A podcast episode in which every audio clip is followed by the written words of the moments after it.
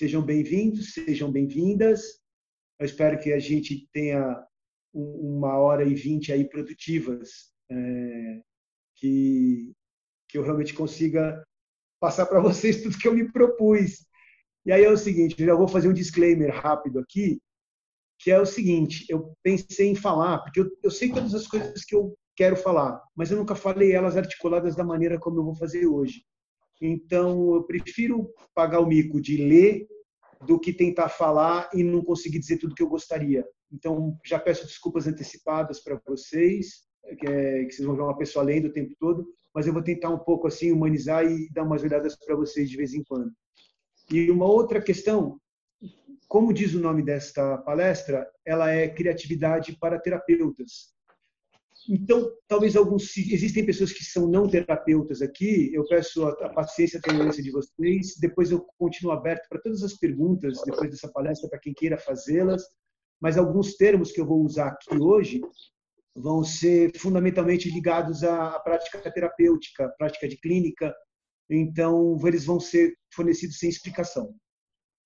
Feita esta pequena introdução, eu vou dar início aos trabalhos efetivamente. Então, falo de novo aqui, boa tarde a todos e todas.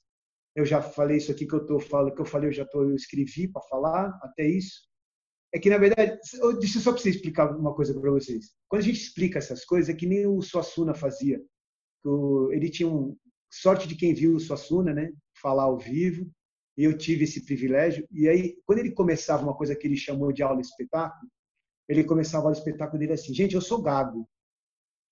Aí você já fica assim, o que esse homem está falando? Por que ele está falando que ele é gago? Aí ele dava uma pausinha e explicava, não, eu vou explicar para vocês por que eu estou dizendo que eu sou gago. Porque daqui a pouco eu vou começar a gaguejar, e aí você não vai precisar perder tempo falando com a pessoa do lado, olha, ele é gago, né? Esse eu já falei que eu sou gago, então para de prestar atenção nisso e presta atenção no que eu vou falar. Então, essas desculpas todas que eu dei antes é para vocês não se preocuparem, que olha, o cara está lendo, você, nossa, o cara, né? Eu sei o que eu quero falar, eu só não sei falar decorado. Então, esquece essa parte e desfruta, tá bom? Então, vamos lá. É... História é assim, gente. Eu costumo dizer que teatro e hipnose começaram juntos. Quando o primeiro homem se levantou em volta de uma fogueira e contou como foi a caçada naquele dia. A partir daí, entre hipnose e teatro, a diferença só se fez pela expectativa do interlocutor. Tá bom? Aí a coisa avançou. Este ser humano que estava ali ao redor daquela fogueira começou, com o tempo, a trocar os instintos pelos pensamentos articulados. Esses pensamentos articulados geraram alguns condicionamentos. Esses condicionamentos geraram hábitos. Estes hábitos geraram os mitos. Os mitos geraram os medos. E o medo vem sendo o motor de muita coisa desde então. E acabou a palestra, não preciso mais falar nada, porque era isso. Não, não, que na verdade é assim. A depender do interesse das pessoas envolvidas, esses mitos que nos conformam como grupos sociais, sobretudo, eles são confrontados ou eles são reforçados em várias instâncias da sociedade. Então, nas igrejas, nos grupos de autoajuda, nas práticas terapêuticas, cientificamente reconhecidas ou não. Né? E apesar de muita gente não fazer ideia disso, as artes também são uma forma desse confronto com esses mitos se materializar. Né? Então, mais ou menos, é um quadro geral do que me motivou a fazer essa palestra.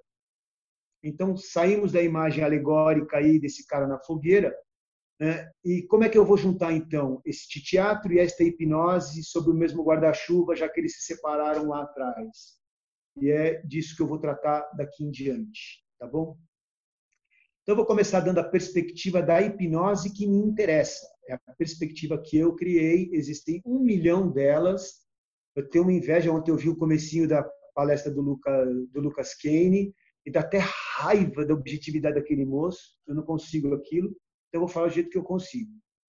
Mas o fato é que os estados da mente que a gente reconhece como sendo análogos aos da hipnose, eles sempre existiram, eles acontecem naturalmente ao longo do dia. Quando a gente organiza esses estados com um objetivo e intenção, a gente eventualmente pode chamar de hipnose. Também pode chamar de outras coisas, né? Mas uma das formas desses pensamentos, desses estados de mente organizados pode ser chamada de hipnose. Ou seja, ela é uma ferramenta, como a gente sabe, então, ela pode ser, ela pode ser usada, essa ferramenta, com, com objetivos diferentes. Pode ser o entretenimento, pode ser o autoconhecimento, pode ser o relaxamento. Mas o que interessa nesse momento aqui dessa palestra é a hipnose como ferramenta para tratamento. Ok? É, a hipnose clínica, a hipnoterapia são alguns nomes que a gente costuma usar para essa prática. Mais específico ainda, dentro dessa prática existem entre um milhão de abordagens, escolas e protocolos, a prática do uso das metáforas como forma de atingir alguns efeitos desejados no tratamento. Como também tão bem disse meu colega Felipe Moreira há duas, há duas mesas atrás, se você não tiver a oportunidade de ter assistido, vá no Facebook da sua hipnose, que todas as palestras estão lá armazenadas. Então, não perca, porque é um conteúdo muito bacana. Mas essas metáforas servem, é, eu acho que inconsciente ou inconscientemente, a boa parte de todo o tratamento terapêutico que passa por terapias psicodinâmicas. Né? Então, basicamente, estamos falando disso. E aí, metáfora. Pois você me perguntaria, ah, o que é metáfora? E eu falaria para você, boa pergunta. Tem gente que às vezes não sabe nem claramente o que é metáfora. Né? Então, vou dar definição simples que é uma figura de linguagem em que uma palavra que denota um tipo de objeto ou ação é usada em lugar de outra, de modo a sugerir uma semelhança ou analogia entre elas. Ou seja, por uma metáfora se diz que uma pessoa bela e delicada é uma flor, que uma cor é capaz de gerar impressões, uma, uma cor que é capaz de gerar impressões fortes é uma cor quente, ou que algo que é capaz de abrir caminhos é a chave do problema. Né? Ou seja, é um símbolo. Eu posso dizer também que um cliente está carregando uma montanha de problemas. Eu posso dizer que de agora em diante ele só vai voar em céu de brigadeiro. Ou então que esse nevoeiro na sua frente vai se dissipar em breve. Ou seja, a gente faz isso naturalmente no ambiente terapêutico e muitas vezes não percebe. Né? Mas aí, então, algumas vezes a gente quer fazer isso conscientemente. Quando a gente coloca o cliente numa sala de controle, por exemplo, quando a gente faz um switch de duas ou três telas, ou quando a gente propõe uma ponte para o futuro. E aí é que está, né? É que nem a coisa da hipnose. Vou fazer uma analogia rápida aqui. A gente passa por hipnose o dia inteiro, todos os dias. Sabe, não sabe o que é céu de brigadeiro, do de Milano? Brigadeiro não é. Ô, boca nervosa, brigadeiro não é comida, brigadeiro é uma patente da aeronáutica. Então, céu de brigadeiro é um céu que o cara voa bem, tá? Enfim, a pessoa viu um céu cheio de granulado. Não tem metáfora que dê conta disso, gente. Vamos lá. É, eu vou fazer uma. Pois é, eu vou fazer uma analogia rápida aqui, que é da. Que é, a gente, quando, por exemplo, a gente passa por hipnose o dia inteiro, todos os dias, né? E passa naturalmente. Aí, quando a gente vai falar, agora é hipnose, tum, todo mundo fica tenso. É a mesma coisa com a bendita da metáfora. A gente faz metáforas o tempo todo. A gente faz metáfora o dia inteiro. Aliás, fazer metáfora o dia inteiro também é uma metáfora, né? A gente faz metáfora toda hora. Aí quando a gente fala, agora eu preciso de uma metáfora, tum, você fica tenso, né? por favor, né? Presta atenção. Então, vamos lá. Aliás, enfim, no que eu acredito mesmo é que a eficiência dessas manobras, aí no caso, quando a gente se propõe a fazer a metáfora, ainda que elas sejam boas, e no caso da clínica, quando você tem intenção, elas podem ser potencializadas na medida em que o terapeuta se apropria dos diferentes níveis de engajamento que essa metáfora pode propor, tá bom? E aí eu vou pedir para vou dar uma pequena pausa nesse momento porque eu vou mudar completamente de assunto. Eu estabeleci como é que eu vim da hipnose, né, de uma possibilidade de hipnose, de uma possibilidade de ambiente terapêutico, para trazer o assunto metáfora como um aspecto importante, tá? E vou mudar de assunto. Eu vou sair de metáfora na clínica e vou passar para a origem dela. Então, se alguém tiver alguma pergunta até aqui, eu vou pedir para fazer agora, porque senão eu vou continuar o assunto, se algo não ficou claro. Três, dois, um, ok, eu vou seguir então, gente. Tá? É, eu vou para o outro lado para juntar as pontas desse quebra-cabeça. Aliás, quebra-cabeça também é mais uma metáfora. Tá? E, e, por outro lado também é uma metáfora. Mas, enfim, para quem não sabe, aí eu vou falar um pouco de mim nesse momento para que vocês entendam por que eu vou falar esse monte de coisa que eu vou falar agora. Para quem não sabe, eu venho de uma formação prática e teatrais muito intensa, que começou nos anos 1980, com um teatro que a gente chama de realista e naturalista. Eu fui fazer escola de circo, fui dançar balé clássico, continuei minha formação como tocador de instrumento de música, porque eu nunca fui um músico, mas eu tocava flauta transversal, hoje toco trombone. E aí eu passei, nos anos 1990, para o teatro de rua. Eu sou palhaço, sou ator, sou diretor, sou dramaturgo. Eu já fui malabarista e já fui trapezista, acreditem ou não. Hoje eu lavo, passo e cozinho para fora e em épocas de pandemia eu estou aceitando encomenda. E, e, por que, que eu estou desfilando esse currículo, na verdade? Para que vocês entendam, gente, eu já tive no inferno, tá? Aí não é metáfora, é literal isso. Eu já tive no inferno. Eu já fiz teatro burguês e eu ainda faço. E um amigo meu briga muito comigo quando eu falo esse termo de teatro burguês mas é um teatro que vem de referências que não são daquele povo, né? falando de coisas que às vezes é daquele povo, mas as referências não necessariamente fazem parte daquela comunidade. Ah...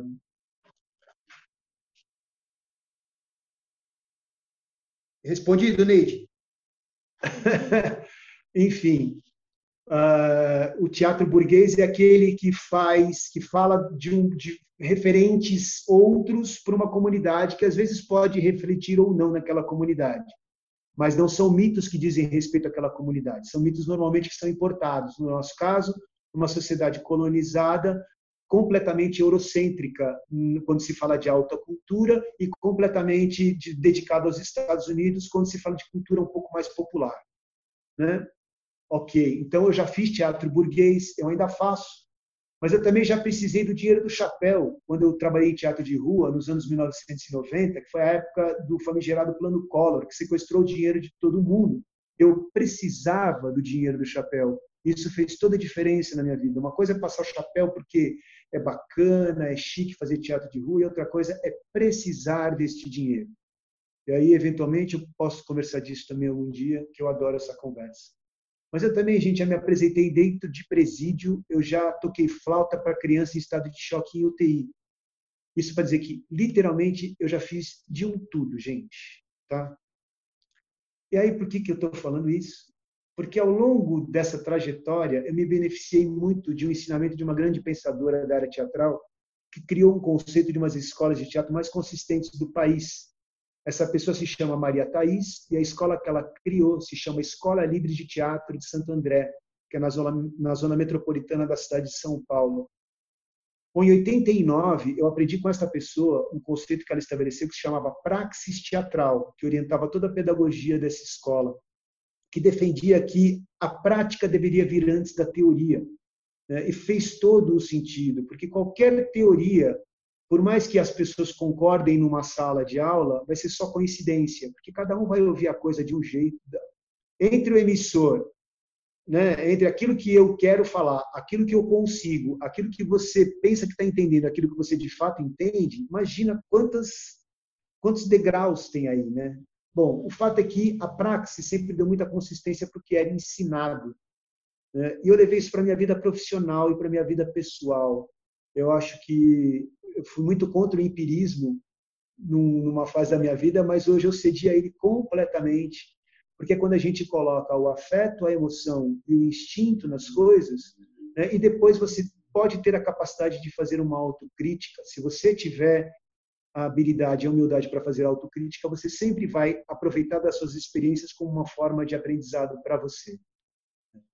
Enfim, tudo era, ou seja, tudo era motivo de reflexão a posteriori, como forma de checagem, revisão, adequação, estabelecimento de novas metas e novas práticas ou não, a depender do que foi feito a partir da reflexão. Ok? Isso foi levado para a vida, isso continua na minha vida em todos os aspectos. Esse prólogo é para dizer o quê? É que eu vou, a partir daqui, falar da minha vida que serve como prática para mim, a maneira como eu penso o mundo e a humanidade. Mas eu não quero também acreditar, mas eu também, eu também quero acreditar que isso pode referência para outras possibilidades que estão além de seguir uma forma ou um protocolo. Então, existem uma série de coisas que são visíveis para a gente, mas que capacidade a gente tem de enxergar o que nos é invisível? Né? Como é que a gente pode, além daquilo que é visível em todos os nossos estudos, em todas as nossas, em todas as nossas práticas, enxergar o que não é visível? Fica como pergunta, tá bom, amigos terapeutas e clínicos? Então, eu vou seguir daqui voltando a falar do teatro. Aliás, começando a falar do teatro. Então, o teatro grego, é, que é de onde vem a nossa herança dramática, era uma atividade obrigatória para o homem grego, pedagógica para todos os cidadãos. Eram festivais de dias de teatro. E todo mundo tinha que ver tudo. Bom, então só quando você entende por essa perspectiva, você muda o jeito de olhar para o teatro, o sentido, o sentido que ele tinha na época. Né? Tá bom, o grande teórico do teatro ocidental foi um cara chamado Aristóteles. Né? que com a sua obra poética, onde ele fez um tratado sobre as formas dramáticas, é, ele fez o tratado sobre as formas dramáticas, perdão. Aí, mais uma vez, eu tive uma sorte de ter uma professora de filosofia, quando eu estava na escola de teatro, que, diferente de todos os cursos de teatro, que todos eles começam sempre por Aristóteles, ela, para a gente, apresentou Platão, que foi justamente o pai da metáfora né, queiram ou não, dentro do mundo ocidental, quem for dono, o, o, copyright da metáfora é do Platão. Gente, a gente pode discutir isso, mas não tem chance de ser de outro. Hum. Teatro uma coisa que todo mundo deveria experimentar uma vez, com certeza, com certeza, mas experimentar bem feito, né? Eu tive uma namorada há muito tempo atrás que ela era professora de artes plásticas é, e ela ficava muito brava, porque artes plásticas dentro das escolas e pré-escolas é uma coisa, ah, não vou dar coisa legal para criancinha. Então dava giz de cera ruim e dava papel ruim. Ela falava, como uma criança pode desenvolver amor pela arte se o material que ela tem para se conectar com a arte é tão ruim? Então, disso vocês apreendam todas as outras possibilidades, sobretudo da, da, das, das, dos ensinamentos artísticos, né? Como ele está tá metido na nossa sociedade como um todo. Enfim, reflitam, se quiserem.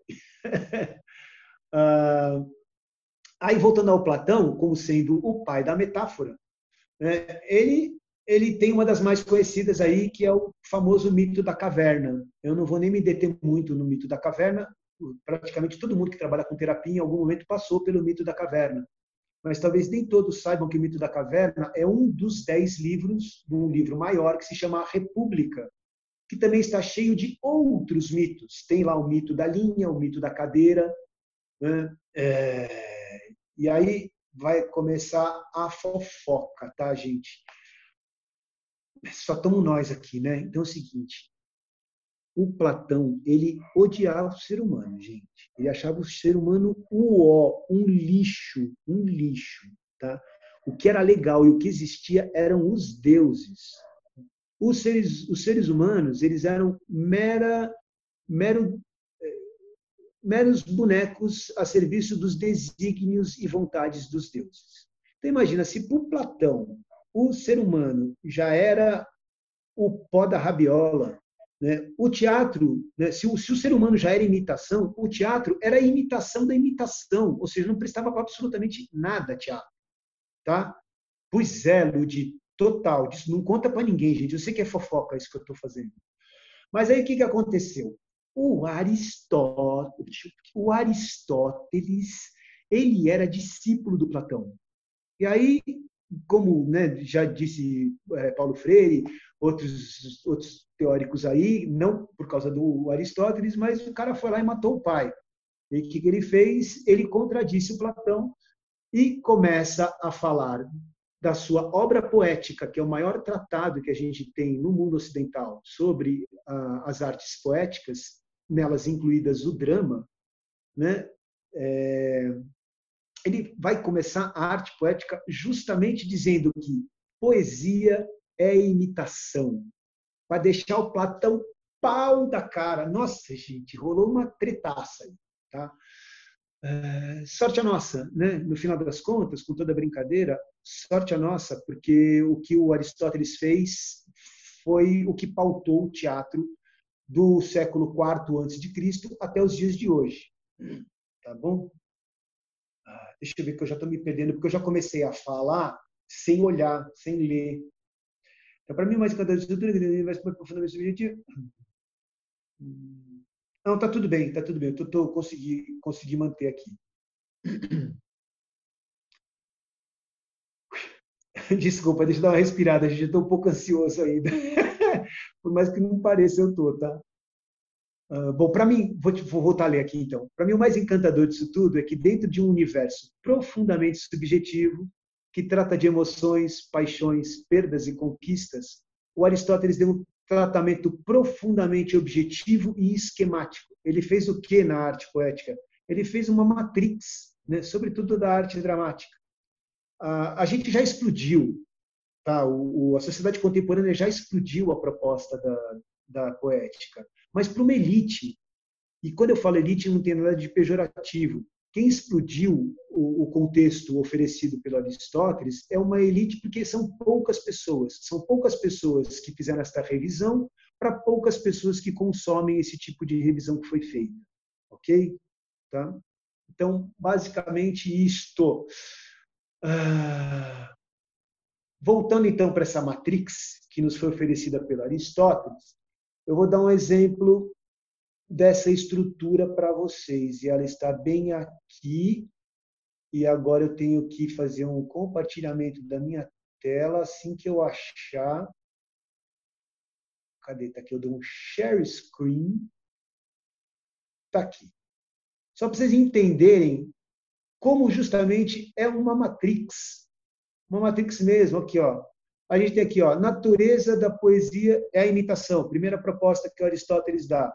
Quais são os elementos da poesia? Meio, modo, objeto, caracteres. Aí o meio é o que? A linguagem verbal, elocução, ritmo, canto e metro. Elocução, para quem não sabe, é uma coisa que tem um nome ainda mais complicado, que é a melopeia, é a forma de falar.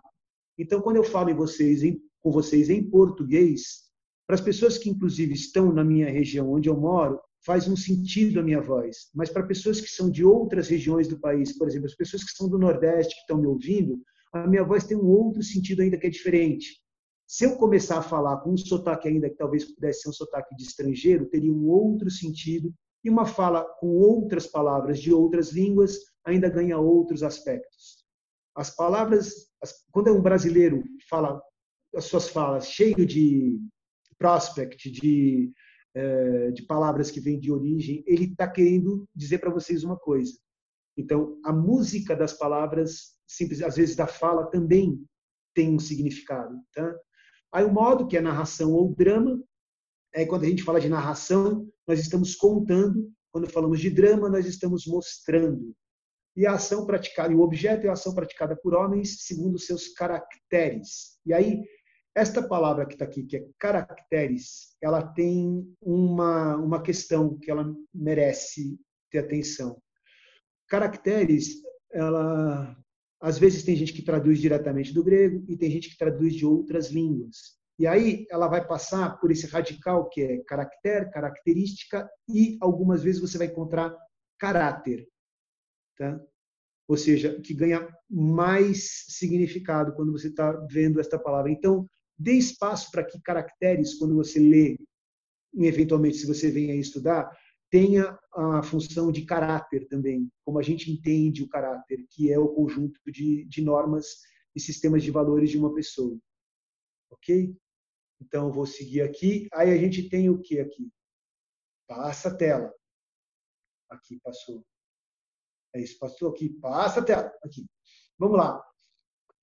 Porque justamente que eu estou falando do caráter, eu estou falando, quando eu estou falando do, do drama, eu estou falando dos homens superiores, iguais ou inferiores.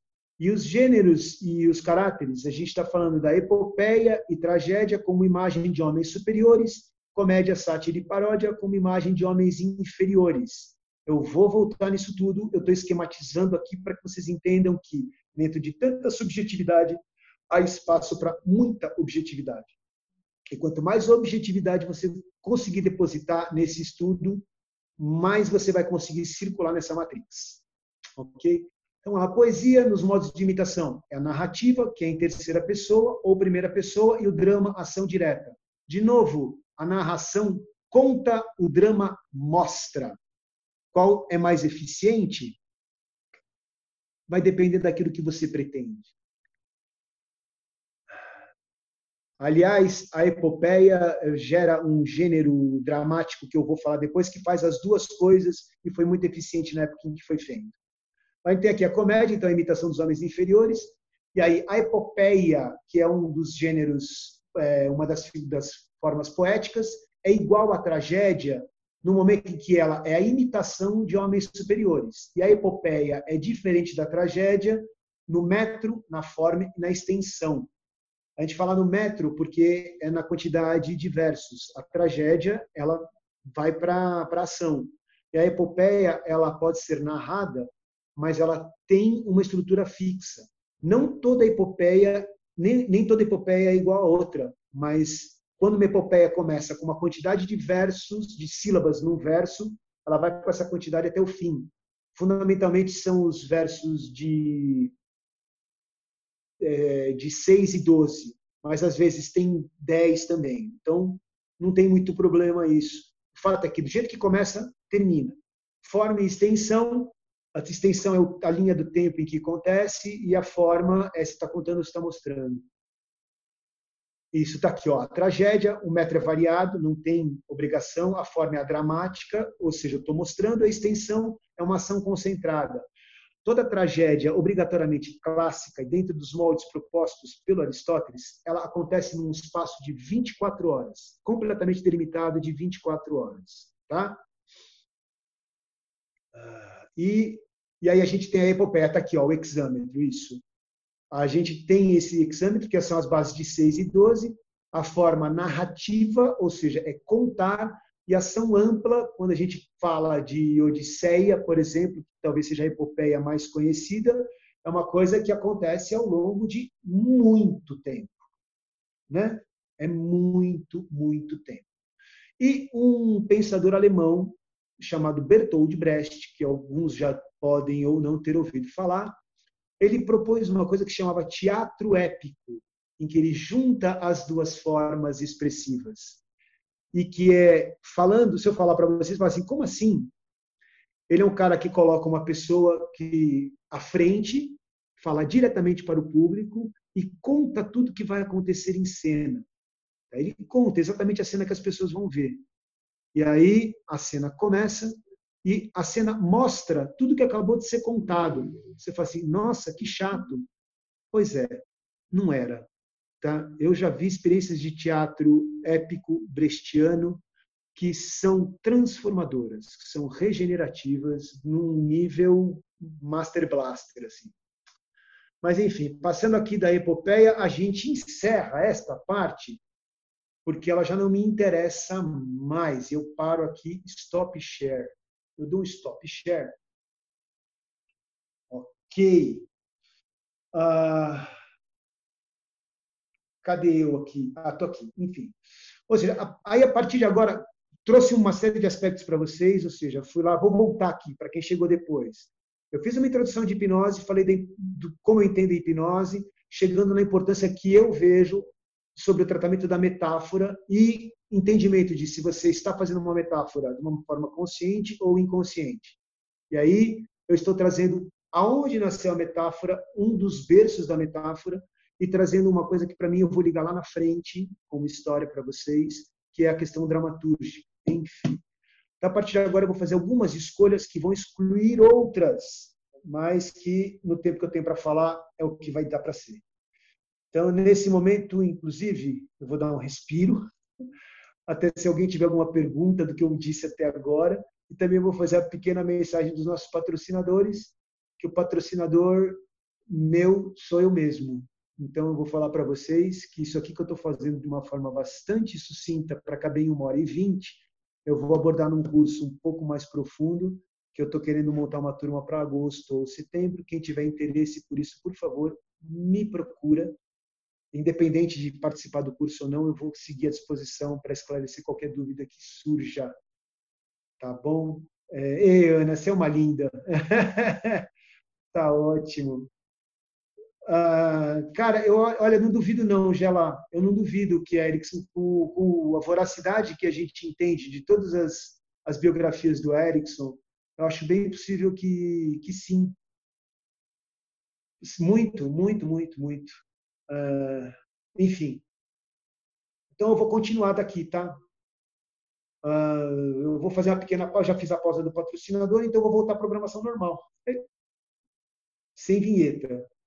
Então, como eu disse aqui, gente, eu vou fazer um recorte mais reduzido desse tema todo, dramático, trágico, para dar tempo de juntar com a terapia que a gente largou lá em cima, ou lá atrás, ou sei lá onde. Então, eu vou pegar uma definição bem regular do que é tragédia, tá bom? Vocês já entenderam que pode ser estruturado de uma forma objetiva algo que é muito subjetivo. Então, numa definição muito prática e muito objetiva do que é tragédia, e impessoal, é, ah, bicho, precisa, né? Eu não tenho dinheiro para fazer marketing, Deus. Uh, vamos falar a definição de tragédia. Deixa eu concentrar aqui. A imitação de uma ação de caráter elevado, completa e de certa extensão, em linguagem ornamentada, que suscitando o terror e a piedade, tem por efeito a purificação dessas emoções. E agora eu quero ver, amigos terapeutas, a pergunta valendo valendo bolsa no meu curso, hein? Olha lá, eu quero ver quem vai responder primeiro. E eu já dei isso no grupo da Soul. Vamos lá.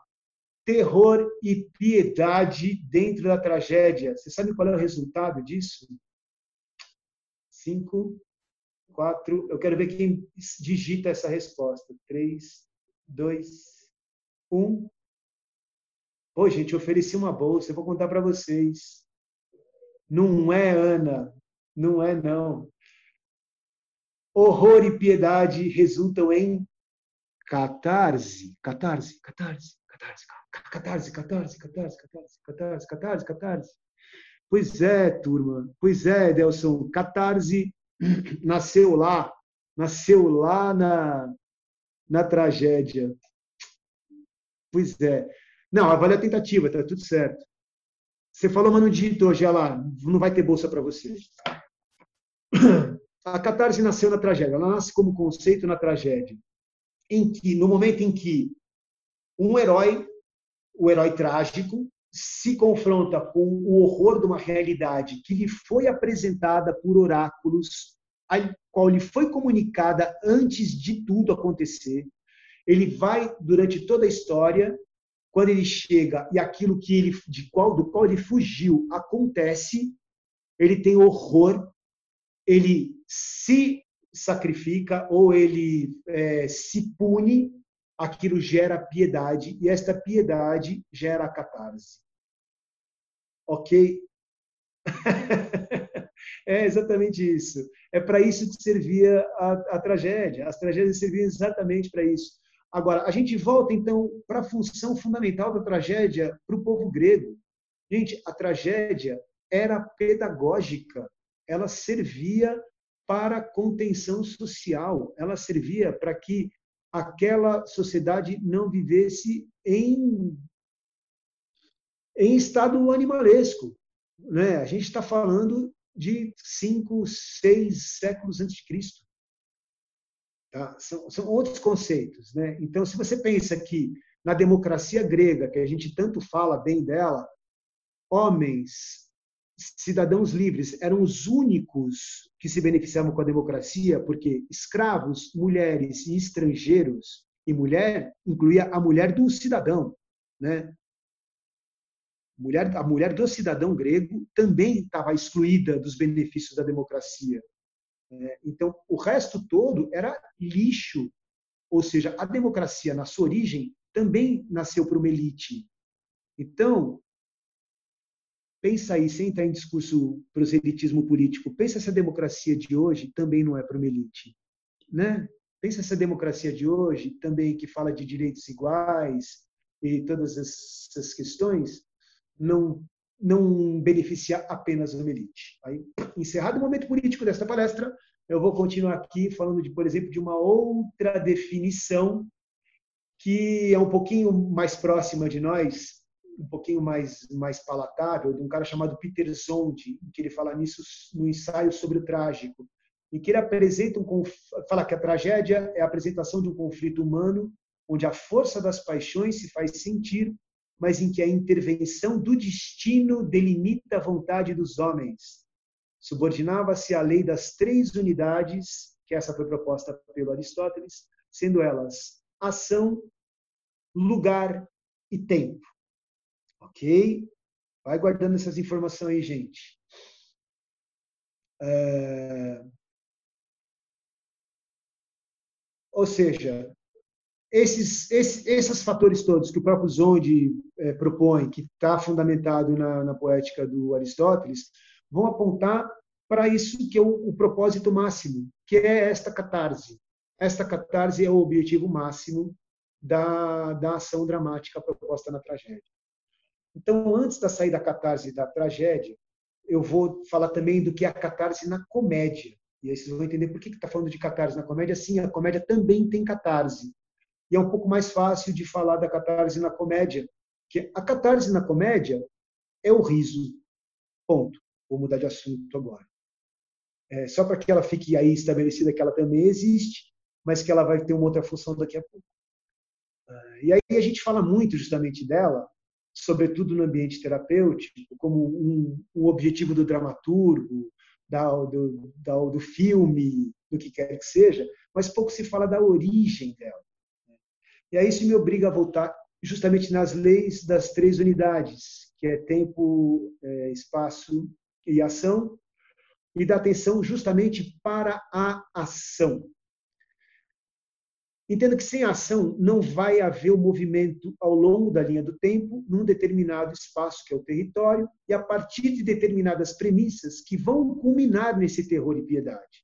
Aliás, o terror só pode se fazer por um outro elemento que também é muito importante no ambiente terapêutico, que se chama reconhecimento. Uma pessoa só pode reconhecer algo que ela conhece. Né? Algo que você não conhece, você não tem como reconhecer. Então, tem que estar dentro do mesmo sistema de valores a busca por este reconhecimento. E aí, dentro do ambiente dramático, a gente usa uma expressão que é a verossimilhança. E a verossimilhança nada mais é do que a verdade da cena. Aí, quando a gente fala da verdade da cena, ah, como é que eu vou explicar a verdade da cena? É assim, algumas coisas que acontecem na vida real, a gente às vezes fala assim, nossa, se tivesse no cinema, ninguém acreditava. Pois é. Mas ao mesmo tempo a gente vai para o cinema, olha um cara com uma roupa azul, com uma cueca vermelha por cima da roupa, que voa e a gente fala, beleza, acredito nessa parada aí. E aí você se dedica ou não ao filme. Isso é a verdade da cena, tá bom? É acreditar que um cara de cueca vermelha pode voar. Tá bom? Então, vamos lá, isso tudo vai juntar já daqui a pouco, gente, eu prometo, eu espero pelo menos. Eu falei da ação, que era um dos pontos que une a tragédia a comédia, apenas porque na comédia a ação é usada para garantir para o espectador uma verdade imutável, que é assim que alguém se põe em movimento, ele está sujeito ao erro, independente das qualidades e dos motivos daquela ação. Normalmente são questões que são egoístas, que partem das necessidades pessoais.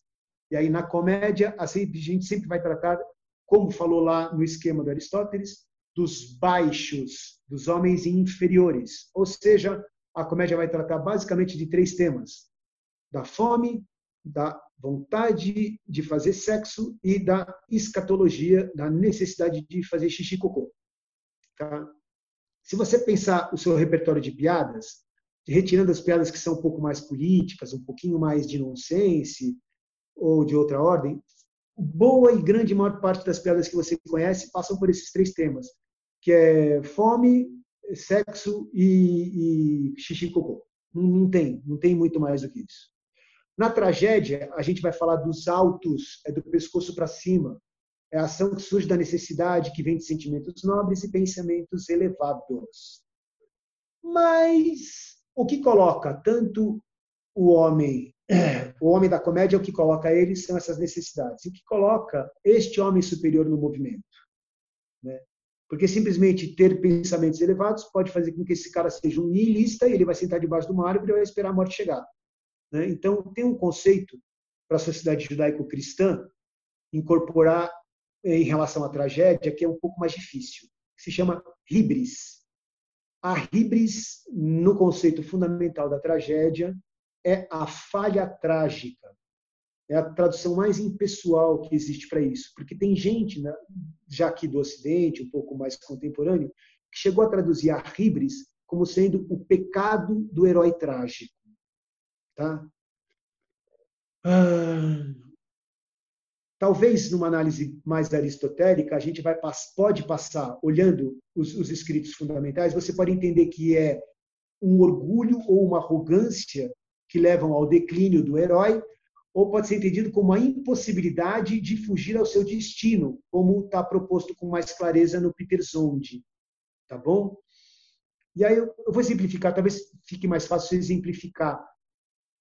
Todo mundo conhece o Édipo Rei, do Sófocles, porque o Édipo é a história que mais uh, representa o modelo clássico é de tragédia que o Aristóteles propõe.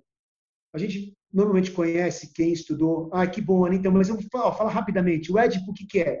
É um cara que é avisado pelos oráculos que ele vai matar o pai, que ele vai transar com a mãe dele e, e vai ser rei. Né? Ele fala: Nossa, eu não posso fazer isso. O que, que ele faz? Ele foge do lugar onde ele acreditava que tinha um pai e uma mãe para não cometer eh, esse, esse, isso que para ele era um absurdo, né? para não cumprir o seu destino que foi avisado pelo oráculo. Só que o que ele não sabia é que ele era adotado. Né? É... E aí ele vai, mata o pai no caminho de, de Tebas, vai lá, casa com a Jocasta, transa com a mãe. Quando ele descobre isso tudo, ele fura os próprios olhos, porque tudo que ele, já que os olhos dele não conseguiram enxergar aquilo do que ele foi avisado, eles não serviam para nada. Ele fura os próprios olhos. Nossa, eu me emociona só de falar. ah, pois é, ele mesmo se pune. Ele fura os próprios olhos, é, gerando horror e piedade, e aí vem a catarse. Imagina, gente, eu conheço essa história, eu conheço essa história, pelo amor de Deus, eu estudei essa história em vários aspectos, fazendo teatro ou quando você estuda o mínimo de, de psicologia, quando você passa por complexo de Édipo, e eu ainda me emociono com isso. Que inferno, enfim. Ah, desculpa. O fato é que se é por arrogância, porque alguns dizem que ele simplesmente negou o fato de ver que estava matando o pai ou de ver que estava casando com a própria mãe, alguns podem dizer que ele foi movido pelo destino que o colocou nessa situação, tá? É... E aí eu ia deixar para o final uma coisa que eu acho que eu preciso falar agora para me aliviar um pouco aqui, que eu tenho usado muito, tenho falado para todo mundo que eu conheço porque eu adoro essa frase, que é uma frase do Rubem Alves que fala Ostra feliz não faz pérola. Né? E para quem não sabe o significado dessa frase, que é o título de um livro do Rubem Alves, eu vou explicar. A ostra só faz a pérola quando uma partícula indesejada entra no ambiente é, limpo que é o da ostra. Então, quando ela tem algo que a incomoda, ela vai fazer aquilo que se chama pérola. Né? Ou seja, voltando à frase, ostra feliz não faz pérola.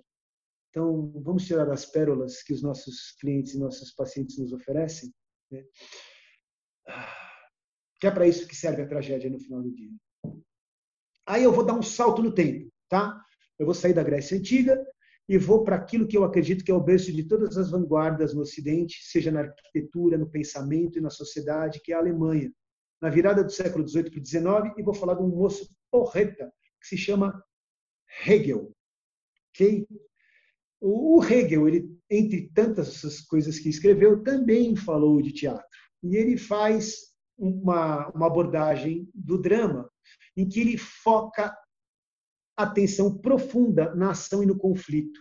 Eu ia, ia ler algumas coisas do Hegel, mas eu vou começar a pular, porque já são 13h25, eu quero tentar fazer mais coisas com vocês. Eu prefiro acabar antes do que ficar falando de Hegel aqui, porque vai um pouco redundar. Uh, mas eu vou falar de um outro cara depois do Hegel, que ele vai só atualizar um pouco as coisas que o, que o Aristóteles fala. Ah, pois é, Thomas, mas agora não dá para falar. Agora não dá para falar. Eu, eu, sei que é importante, mas agora não. Eu vou, eu vou, eu vou falar de um outro cara que pega todas essas estruturas subjetivas do, do Aristóteles, do Hegel, do Zondi, de todos esses teóricos e filósofos que falaram da estrutura do teatro, e ele vai transformar isso em matemática pura. Um cara que se chama Etienne Sorriot.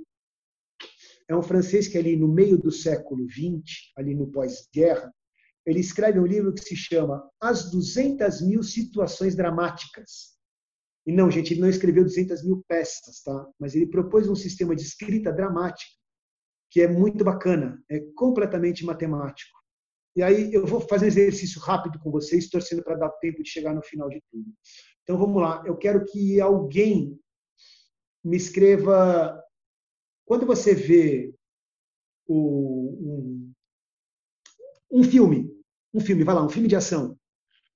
Quem é o personagem principal de um filme de ação? Pode escrever ou pode abrir e falar no microfone quem quiser. O homem, tá bom, Cláudio, mas esse homem, o gatão, tá bom todo mundo reconhece que este cara principal, a gente chama, isso, ok, a gente chama ele, então, o Bruce Willis dos seus filmes, Duro de Matar, ele é, ele é chamado de o protagonista. Todo mundo reconhece esta figura? Ok.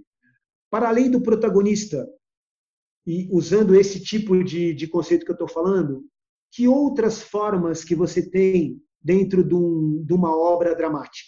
Você tem o protagonista. que mais que você tem? Escrevam aí, além do protagonista. O coadjuvante, muito bem, Ana. que mais temos? O antagonista. O vilão é o antagonista, Magda. Ok, já temos três aqui, tá bom? Tá bom. A gente tem aqui protagonista, coadjuvante, antagonista e a gente pode incluir, vamos lá, por exemplo, um quarto. Aqui a gente pode incluir o que a gente, no, na função principal lá da, da, da proposta dramática, a gente pode chamar de Deus ex machina, que é um elemento externo àquele contexto dramático que vem resolver a situação, que ele não fazia parte daquela história e resolve a situação. Eu vou falar, por exemplo, uma história bem conhecida de todo mundo que chama Chapeuzinho Vermelho, né? A gente tem a nossa protagonista, que é a Chapeuzinho Vermelho. A gente tem o nosso antagonista, que é o lobo mau. A gente tem a nossa coadjuvante, que é a vovó. A gente tem o nosso Deus ex machina, que se chama o caçador. Muito bem. Essa pequena estrutura aqui, ela serve a uma infinidade de possibilidades dramáticas. Elas podem ser recombinadas. Porque se você pegar, por exemplo, um filme, alguém citou Bruce Willis, eu lembrei de um filme dele aqui, que é O Chacal é terrível, porque o Chacal é o protagonista do filme e é o Bruce Willis como matador. É incrível isso. Né? E mais do que isso, quando você pensa, por exemplo, é... tem, uns, tem outros filmes em que você tem o, o protagonista como sendo alguém que você guarda ódio por ele e você se afeiçoa a ele. São, são obras dramatúrgicas geniais, né? São as obras dramatúrgicas com puta de um valor, em que você estabelece empatia com um cara que você sabe que é mal, que vai contra os seus valores. Procurem na história de vocês, fechem seus olhos, não precisa entrar em hipnose, procurem os filmes que têm esse conteúdo. São obras primas, as obras que conseguem esse tipo de coisa. Mas, enfim, por exemplo, a Casa de Papel, né? exatamente isso. Ou seja, todo mundo fazendo tudo errado e você torce pelo bandido. Uh, enfim, o Soriot, ele fez, ele colocou nomes de astros, né? Então, Sol é o protagonista, a Lua é o antagonista. Eu não lembro de exatamente que nomes ele colocou de astros para cada um dos, dos, dos coisas, tá? Mas ele foi lá e, e estabeleceu é, esses nomes de astros para cada uma das personagens e criou 200 mil situações dramáticas no livro dele, estabelecendo um monte de relações. Então, isso para chegar em quê? Gente, teatro também é matemática. Metáforas também são matemáticas, tá bom? E esse foi o meu nogórdio que eu cheguei porque com isto tudo que eu estou chegando, eu cheguei na hora de amarrar o que eu escrevi, e isso está escrito porque eu estou dividindo com vocês o problema que eu tive.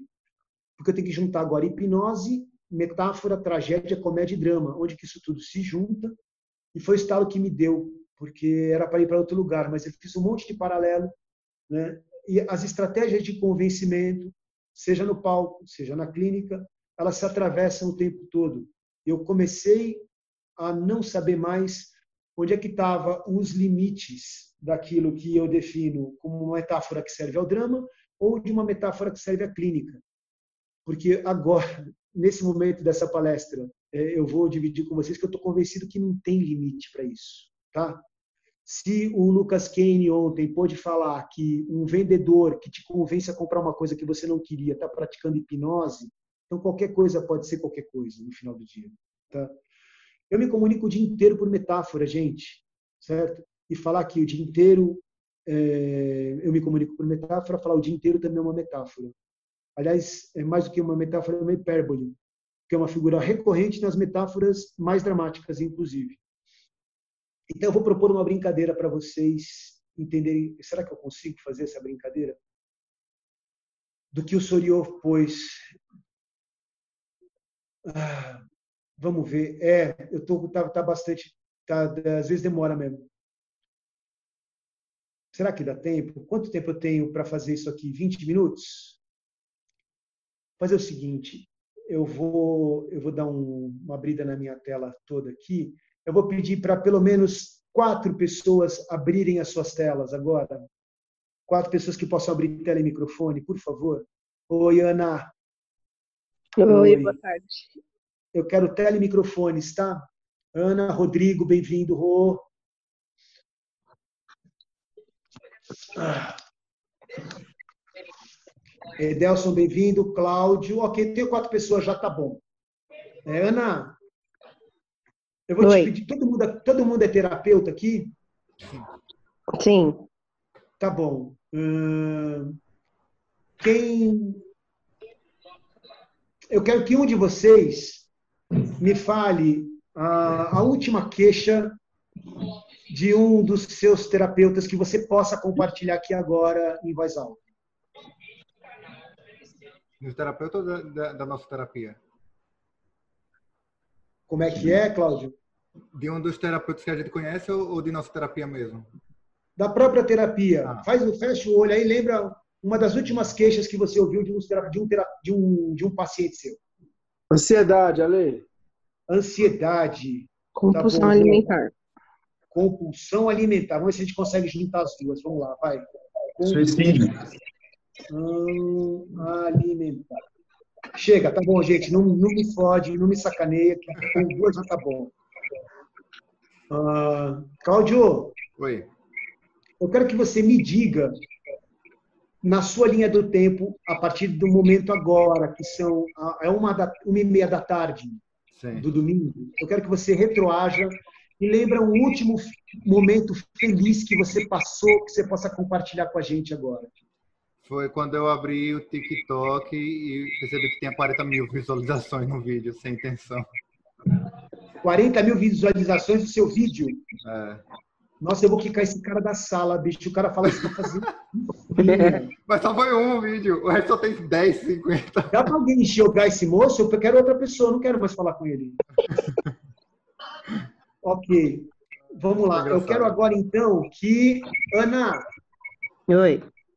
Você me fala aí, por favor, um momento na sua linha do tempo, a partir de agora, do mesmo jeito que o Claudio fez.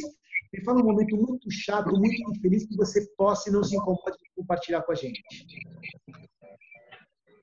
Momento muito chato, muito feliz, infeliz que eu passei? É. Ah, ah, e a minha, a minha saída da, da casa dos meus pais, do meu pai. A saída da casa do meu pai. Saída da casa dos pais. Puta, vocês querem me sacanear mesmo, né? Dos pais. Tá bom.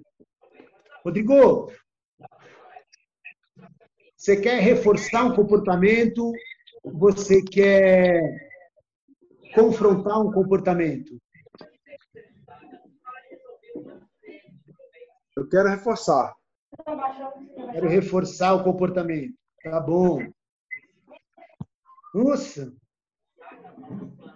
Eu estou com uma pessoa na minha frente que tem ansiedade, compulsão alimentar. Né? E eu quero reforçar um comportamento porque ela ficou muito feliz me falando que ela teve 40 mil visualizações no TikTok, mas que ela está muito chateada porque ela saiu da casa dos pais dela. Tá, tem três aí. O que, que, eu, que, que eu posso fazer com isso? Você pergunta no geral ou para o Rodrigo? Estou perguntando para o geral. A gente acabou de fazer uma composição aqui completamente aleatória, né? Eu quero reforçar um comportamento e eu tenho essas informações aqui, gente. É rápido. A, a consulta não pode demorar muito tempo, porque daqui meia hora eu tenho outro paciente. Pegar, ver o momento feliz dela, é, ver o que foi que levou ela a criar esse conteúdo diferente, que deixou ela feliz, e tratar a ansiedade com esse, com esse momento, com essas atividades dela que deixam ela com esse estado eu, refor emocional. é, eu reforçaria Elabora. do conhe Vai lá, isso. O exercício, o exercício da coletiva. Vamos lá, elabora então. O que seria essa história com, esse, com essas informações aqui? O que, que eu quero reforçar? O que, que eu acabei de oferecer para essa paciente, para esse cliente, que eu quero reforçar com esses elementos aqui? Como é que eu vou confrontar a ansiedade, a compulsão alimentar dela, que é o que eu quero abandonar como comportamento, usando o TikTok dela que ela me contou assim que ela chegou super feliz aqui, que ela entrou no meu consultório falando que ela estava super feliz com as 40 mil visualizações. Eu ignorei isso naquele momento.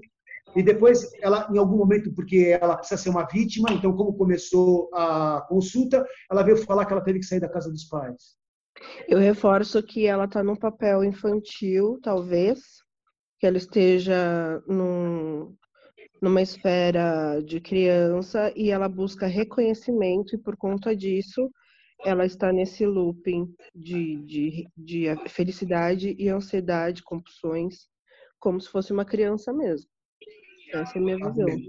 Então, você está detonando os 40 mil views dela do, do TikTok.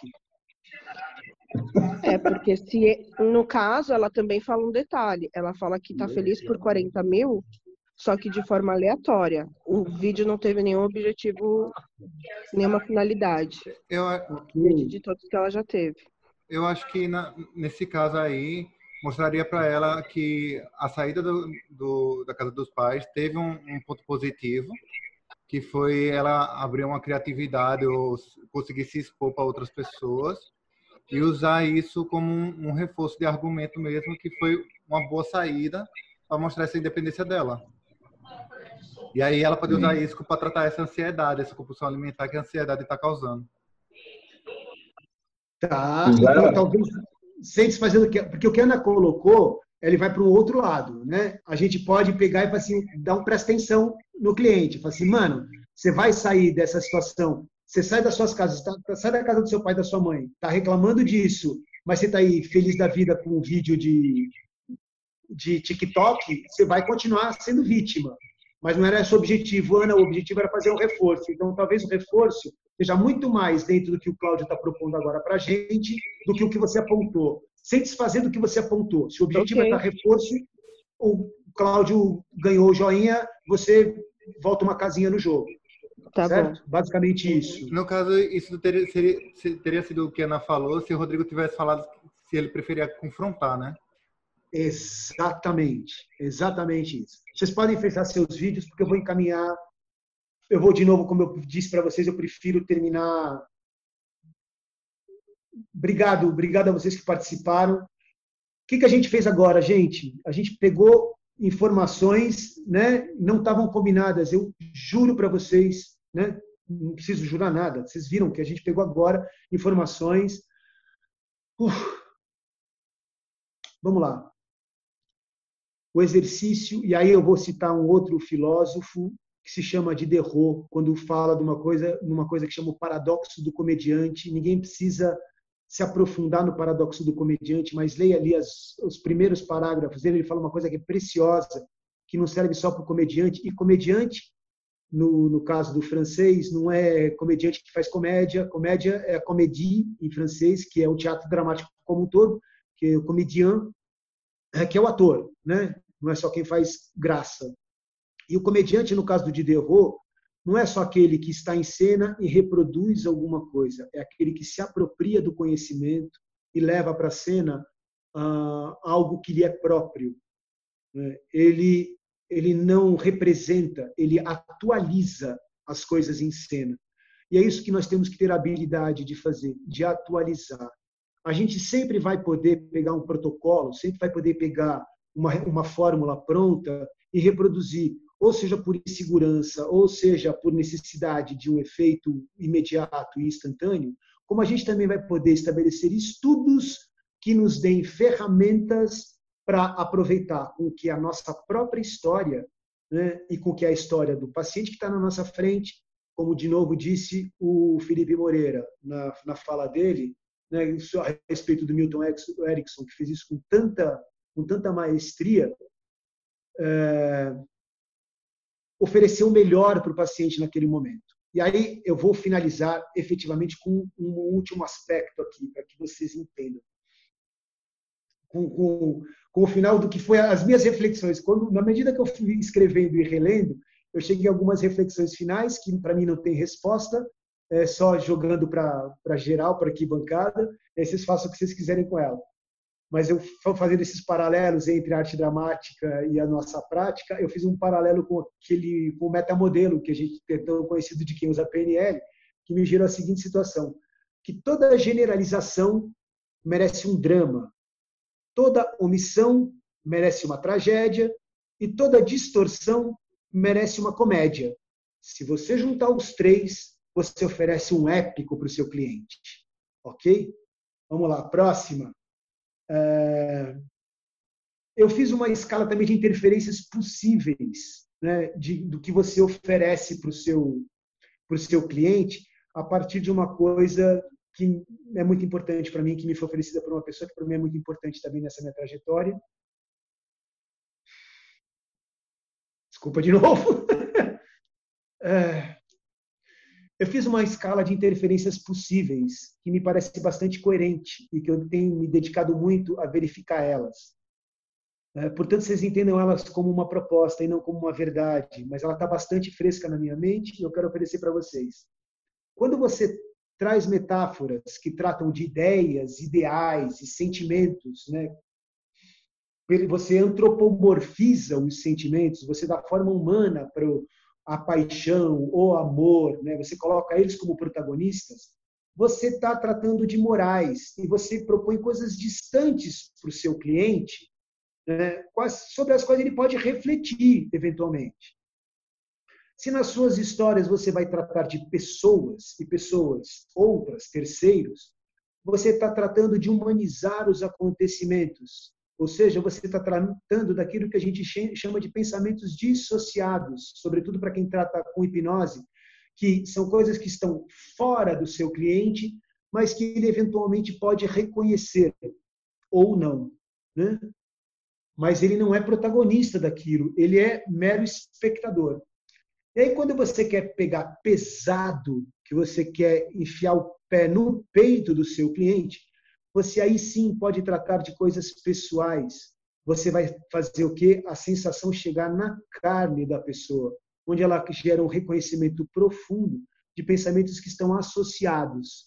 E aí o que eu sugiro, que vai gerar um outro debate, que eu adoraria manter esse debate, que é amigos terapeutas, nós aprendemos que nós temos que ter autoridade dentro do consultório, mas autoridade não significa superioridade. Porque você pode ter autoridade e se fazer vulnerável diante do seu paciente e se humanizar diante do seu paciente.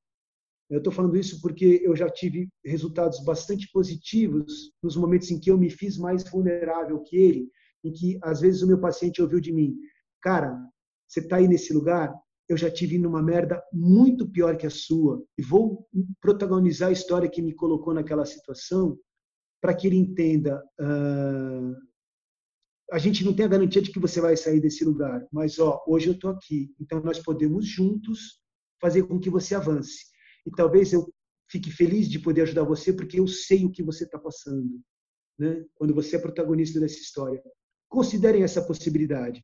Isso pode gerar uma catarse muito profunda no seu paciente. Mas aí veja também se o seu paciente está preparado para essa catarse, ok? E aí eu vou falar por quê. E aí eu sou obrigado, então, a citar a pessoa que é muito importante nesse meu caminho como terapeuta, que é o Carlos Eduardo Molina, que é o marido da Ana, que está aí. Eu não sei nem se o Molina está, mas é, que é muito importante na minha trajetória como terapeuta. É alguém com quem eu troco é, sistematicamente, que é muito importante, foi muito importante na minha formação e segue sendo muito importante para mim, o que é esse pensamento terapêutico. E uma das expressões que eu ouvi da boca dessa pessoa é a psicoeducação. E eu passei a considerar isso como um aspecto muito importante do meu trabalho como terapêutico. Né? E aí eu vou dizer para vocês uma coisa. Por que, que eu estou falando de psicoeducação? Não vou entrar no, no tema, tá? mas eu vou dar uma metáfora para vocês para encerrar esta fala que é do Fusca tunado. Todo mundo sabe o que é tuning de carro? Né? Tuning é quando os caras vão lá e pega o carro e modifica e turbina o carro, turbina o motor, bota som de derrubar quarteirão, essas coisas, né? Pois é. Se você pegar um Fusca e tunar ele, na primeira volta que você dá na quadra, ele desmonta, tá? Mas para você poder tunar um Fusca, o que você tem que fazer? Você tem que reforçar a suspensão, você tem que reforçar todas as soldas, você tem que reforçar toda a estrutura desse carro, para daí você poder colocar um super equipamento de som, poder turbinar o motor e poder botar esse carro com uma parte elétrica genial, com som, com farol, com o que for. Ou seja, pensem no Fusca tunado, quando vocês tiverem um paciente diante de você, né, e pensando o que eu preciso oferecer de psicoeducação antes de propor uma transformação para esse paciente. Porque pode ser que você proponha uma ressignificação, uma desensibilização, e este paciente, por mais que chegue no seu consultório e fale para você, eu quero mudar, pode ser que ele não esteja preparado para a mudança. A vontade de mudar não significa estar preparado para mudar. Então, seja cuidadoso com o seu paciente, porque você pode atender o pedido dele sem ele estar preparado para isso. E para isso, eu ofereci esse escalonamento breve aqui das possibilidades de metáfora. Transponham isso para tudo que você tiver no ambiente terapêutico de vocês. E aí eu agradeço de novo aqui. Sou Hipnose. Vou agradecer também, mais uma vez, ao Molina. Vou agradecer a uma pessoa bastante antiga nessa história toda, que se chama João Shira. É, não sei nem se ele vai ver isso, mas eu preciso falar do nome dele, porque foi um aluno meu que agora, hoje ele é maior de idade, ele não era maior de idade na época, que foi a pessoa que me ensinou hipnose e que fez um divisor de águas na minha vida, que fez iniciar a trajetória que me trouxe até aqui em relação à hipnose. E outra pessoa também que é muito importante nessa trajetória se chama Wilson Vasconcelos, meu companheiro gelatina, que foi meu parceiro de arte dramática, que me apresentou uma série de pessoas e situações dentro do mundo da hipnose que também me possibilitaram estar aqui. E o pequeno recado institucional que é falar da sua hipnose, juntem-se a esse movimento que é absolutamente fantástico, gente. É a tentativa um pouco de horizontalizar tanto a prática como o pensamento da hipnose, né? abrir mão um pouco dessa necessidade de sermos as autoridades, sejamos as autoridades em outras instâncias, mas não entre nós. Entre nós a gente pode compartilhar um pouco mais. Aproveitem o espaço da Souri, está disponível para todos. Enfim, eu sei que em algum momento talvez eu devesse ter aberto para perguntas, mas não deu. A gente tem mais um tempo, gente? Se, se quiser fazer pergunta, sei lá. Eu, por mim, eu encerrei, gente. Eu estou exausto. Tem 10 minutos, então. Alguém quer fazer alguma pergunta? Eu não sei se. Pode fazer qualquer pergunta. Sei. Em agosto e setembro, Ana. Agosto e setembro eu quero montar uma turma e fazer um curso mais aprofundado sobre isso. Eu vou aproveitar 10 minutos. Ai, gente, eu vou tomar água. Nossa, tô assim.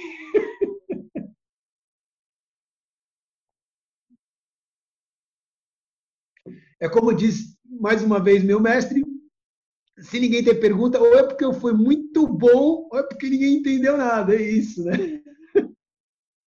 Obrigado, Peloso. Que, ai, Peloso, você tá aí, bonitão. Que legal, que legal. Puta, Cláudio, obrigado. Obrigado mesmo. Mas, gente, como eu falo de todas as salas, respeito de todas as salas da Soul, esta sala não termina, ela se interrompe apenas, né? que na próxima vez que a gente voltar a falar desse assunto, em qualquer circunstância, que seja a continuidade disso que foi criado aqui. Tá bom? Eu vou, eu vou chutar a sala, então. Pode chutar a sala, Rô. Pode chutar a sala. Eu vou agradecer de novo. Eu sigo à disposição. Que venham os próximos, a gente tem até o final do dia. Tchau. Ale, ale, ale, ale, ale. Molina, você tá aí, seu viado. Eu tô aqui, tô te escutando já desde o começo, cara. Caramba, você... Uh, que vergonha. Você tá maluco, cara? Você é um exemplo, bicho. Assim que você abrir o curso, eu quero. Deixa eu fazer uma pergunta para você. Por favor. É, para quem te conhece, para quem já te escutou falar sobre como lidar ou como criar, como você acabou de fazer. Você pegou duas cenas aleatórias, 40 mil no TikTok, mais uma saída da casa dos pais e provoca uma, um, uma analogia em cima disso, um isomorfismo em cima disso. É contação de história, Lê? É isso? É contação de história, storytelling. Isso ajuda muito. E, só para complementar, é o que na sua vida você julga como crucial? Bom, foi isso aqui que me pôde me proporcionar ou potencializar a habilidade de, de, de pegar conteúdos, é, juntar e transformar na coisa verossímil, verossímil para que a mente possa entender e, e criar a moral da história? Eu vou te falar pela segunda pergunta, chama teatro de rua. A necessidade do teatro de rua me obrigou a encarar uma realidade que não tinha opção. Entendam uma coisa: quando uma pessoa para para ver um espetáculo de rua, ela não tem nenhuma obrigação de estar ali. Então eu tenho que convencê-la muito para que permaneça ali. Eu tenho que fazer aquela pessoa ter a nítida sensação de que se ela for embora daquela roda, ela vai perder alguma coisa que ela nunca viu e nunca mais vai ver de novo.